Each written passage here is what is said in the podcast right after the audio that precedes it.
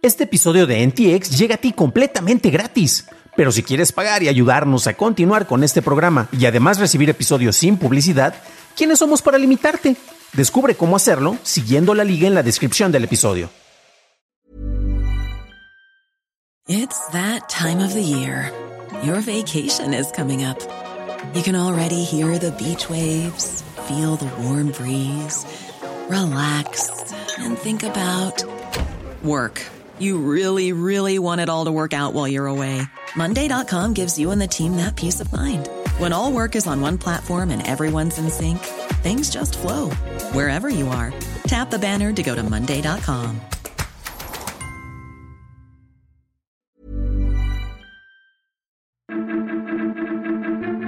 Detectan brecha de datos en China. Fan ID será obligatorio en la primera división y el peligro del Session Manager. Estas son las noticias de Tecnología Express con la información más importante para el 4 de julio de 2022. En México, la Liga MX anunció que el Fan ID será obligatorio para todas las sedes de los equipos de primera división. Esto viene después de que el Instituto Nacional de Transparencia dictaminó la validez del sistema de identidad. La liga no ha hecho público cómo será el manejo de datos, si se hará en una etapa de captura de biométricos o se subirán documentos digitalizados para confirmar la identidad, pero aseguró que no se pondrán en riesgo los datos personales de los asistentes a los estadios.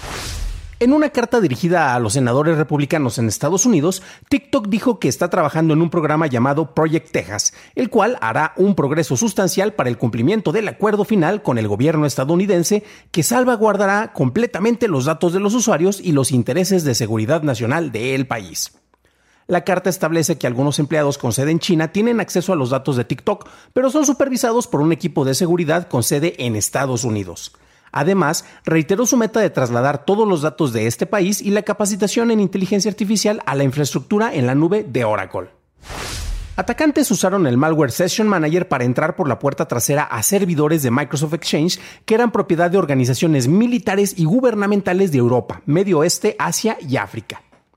Este malware ha sido usado aparentemente desde marzo de 2021 y ha estado presente en otros lados sin ser detectado. Investigadores de Kaspersky dijeron el jueves que la puerta trasera de Session Manager permite a los actores maliciosos el mantener un acceso persistente, resistente a las actualizaciones y bastante sigiloso a la infraestructura de tecnología de la organización a la que ataca ya que puede obtener acceso a los correos electrónicos de la empresa, actualizar más accesos mediante la instalación de otro tipo de malware o administrar los servidores comprometidos. Meta anunció el cierre del piloto de su billetera digital Novi el primero de septiembre planea reutilizar la tecnología de dicha billetera en otros productos. Meta lanzó el proyecto Novi en octubre en los Estados Unidos y Guatemala, usando una moneda estable para permitir a los usuarios el realizar pagos instantáneos sin cargo adicional. Pasamos a la noticia más importante del día, y es que un grupo de hackers se infiltró en la base de datos de la policía de Shanghai y obtuvo más de 23 terabytes de datos robados de China. Entre estos datos hay nombres, direcciones, lugares de nacimiento, números telefónicos, documentos de identidad y hasta información judicial de casos penales. El hacker anónimo exige un pago total de 10 bitcoins. El CEO de Binance, Xiao Shangpeng, publicó en Twitter que se había detectado mil millones de datos de residentes de un país asiático puestos en venta en la dark web. De confirmarse, esta sería la mayor brecha de ciberseguridad que se ha registrado en China y en el mundo. Esas fueron las noticias, pasamos a la discusión. Tristemente no hay mucho que decir. Todas las notas en cierta medida, en mayor o, menor medida, tienen que ver con aspectos de ciberseguridad.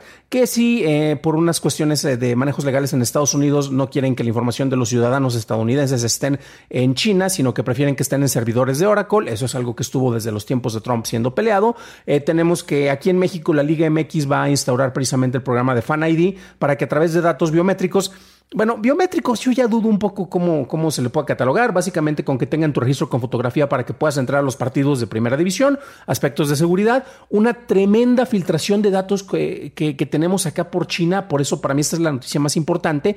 Y eh, bueno, revisamos algunos detalles. De hecho, si nos íbamos precisamente al Twitter, eh, ya lo mencionábamos del presidente de, de Binance. Y precisamente muestra cuando él comentó, esto es el 3 de julio, esto fue ayer precisamente a las 3.58 de la tarde, como lo pueden ver. Recuerden que las ligas las encuentran en la descripción del episodio, ya sea en audio o en video. Y vemos precisamente que habla acerca de que, híjole mano, eh, tenemos, eh, nuestro equipo de detección de, amenazas detectó que mil millones de, récords de residentes están a la venta en la red negra, en la dark web, ¿no?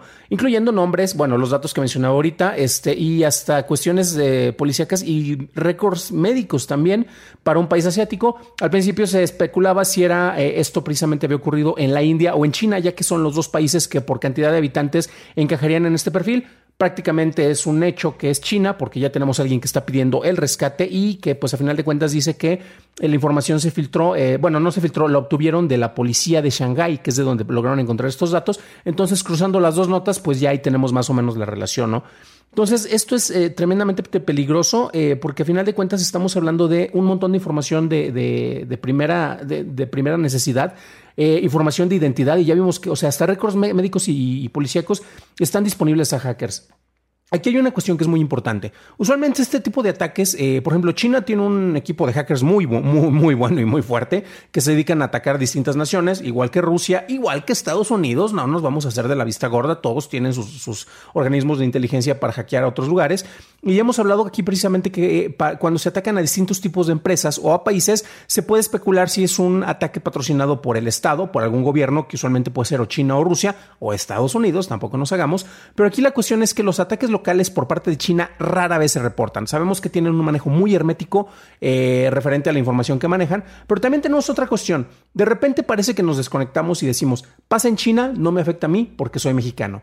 Vimos una nota precisamente sobre los datos que está acumulando, por ejemplo, TikTok, eh, y que como en Estados Unidos querían que los datos de los ciudadanos estadounidenses estuvieran mejor albergados en Estados Unidos, en servidores de Oracle, y no en China. Aquí en México como, como que no nos importa tanto eso. Además, ¿qué tanta información puede tener por parte de TikTok eh, esta empresa que ah, tal vez lo pudiera adquirir otra persona? Pues bueno, contraseñas, números de usuarios, ubicación y preferencias. Entonces hay algunos datos que se pueden cruzar y que tal vez no es información tan sensible como los registros médicos o los registros penales, pero al final de cuentas se puede hacer cruce de datos. En China llama mucho la atención porque también, si son muy herméticos con el manejo, no sabemos cuántas infiltraciones han tenido.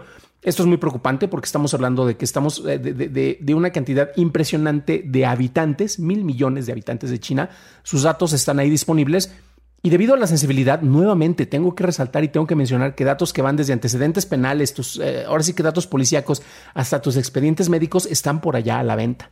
Llama mucho también la atención de que la persona que está pidiendo el rescate no está pidiendo mucho, eh, son 10 mil, perdón, son 10 bitcoins, que creo que son como 200 mil dólares en este momento, son eh, 4 millones de pesos, eh, por poner una cantidad aproximadamente.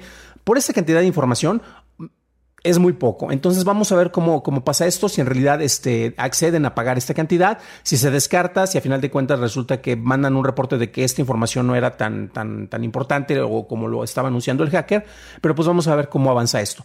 Por lo tanto, y por lo pronto, perdón, eh, recuerden que ustedes sean muy, pero muy cuidadosos con la información que ustedes manejan, eh, sus contraseñas, eh, sus usuarios, este, siempre que tengan la verificación de dos datos, de dos pasos, perdón, en sus, en sus eh, cuentas más sensibles, cuestiones bancarias, en cuestiones precisamente administrativas. Este, hasta el SAT te lo pide, ¿no? Para algunos recursos. tenemos que ser muy cuidadosos con este tipo de información. Eh, y también aquí la cuestión y la alerta viene para los institutos de gobierno, porque en este caso, bueno, la información se robó de servidores de la policía de Shanghái.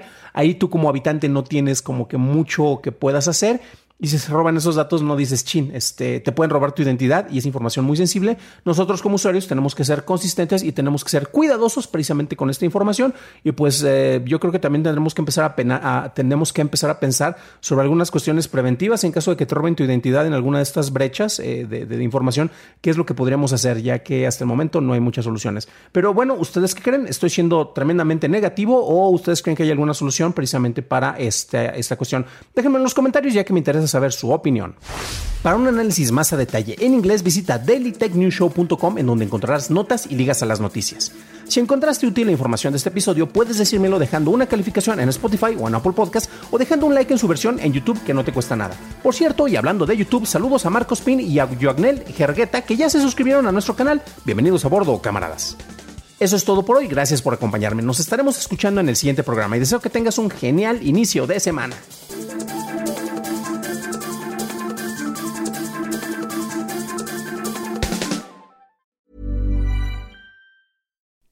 You like to look five years younger? In a clinical study, people that had volume added with Juvederm Voluma XC in the cheeks perceived themselves as looking five years younger at six months after treatment Look younger, feel like you. Add volume for lift and contour in the cheeks with Juvederm Voluma XC. Reverse signs of aging by adding volume to smooth laugh lines with Juvederm Volure XC. For important safety information and to find a licensed specialist, visit juvederm.com. That's J U V E D E R M.com. Not for people with severe allergic reactions, allergies to lidocaine, or the proteins used in Juvederm. Common side effects include injection site redness, swelling, pain, tenderness, firmness, lumps, bumps, bruising, discoloration, or itching. There's a risk of unintentional injection into a blood vessel, which can cause vision abnormalities, blindness, stroke, temporary scabs, or scarring. Talk to a licensed specialist to find out if it's right for you.